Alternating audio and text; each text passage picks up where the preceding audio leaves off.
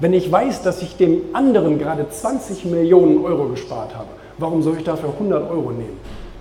Auf die, da würde wahrscheinlich mal eine Prostituierte drauf kommen, auf so einen blöden Preis.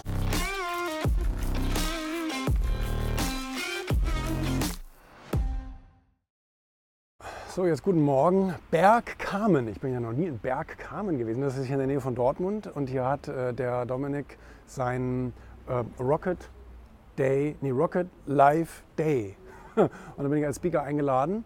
Und dann äh, wollen wir mal schauen, was hier so abgeht. Wahrscheinlich kennt ihr alle dieses blöde Beispiel von diesem äh, Softwareentwickler, der in eine Firma gerufen wird, um ein Problem herauszufiltern, was keiner herausgefunden hat, denn die Maschinen stehen seit einem Tag still. Und das kostet diese Firma schätzungsweise 20 Millionen Euro pro Tag nicht zu produzieren. Und keine Sau findet diesen blöden Fehler. Und jetzt holen sie diese Koryphäe, diese Koryphäe von Softwareentwickler, um, um den mal in die Maschinen reinzulassen, um zu gucken, vielleicht kann er das Problem lösen. Er kommt in die Fabrik und macht sich so ungefähr eine Stunde lang ein Bild von der ganzen Softwarearchitektur und in den Schnittstellen und bla bla bla. Und ungefähr nach einer Stunde drückt er auf einen Knopf und die Produktion läuft wieder. Und schreibt dann der Firma eine Rechnung über 10.000 Euro. Und der Firmenchef sagt, ich soll hier die Rechnung für 10.000 Euro abzeichnen. Ist das irgendwie ein Schreibfehler oder sowas? Normalerweise kostet ein Programmierer so um die 100 Euro die Stunde.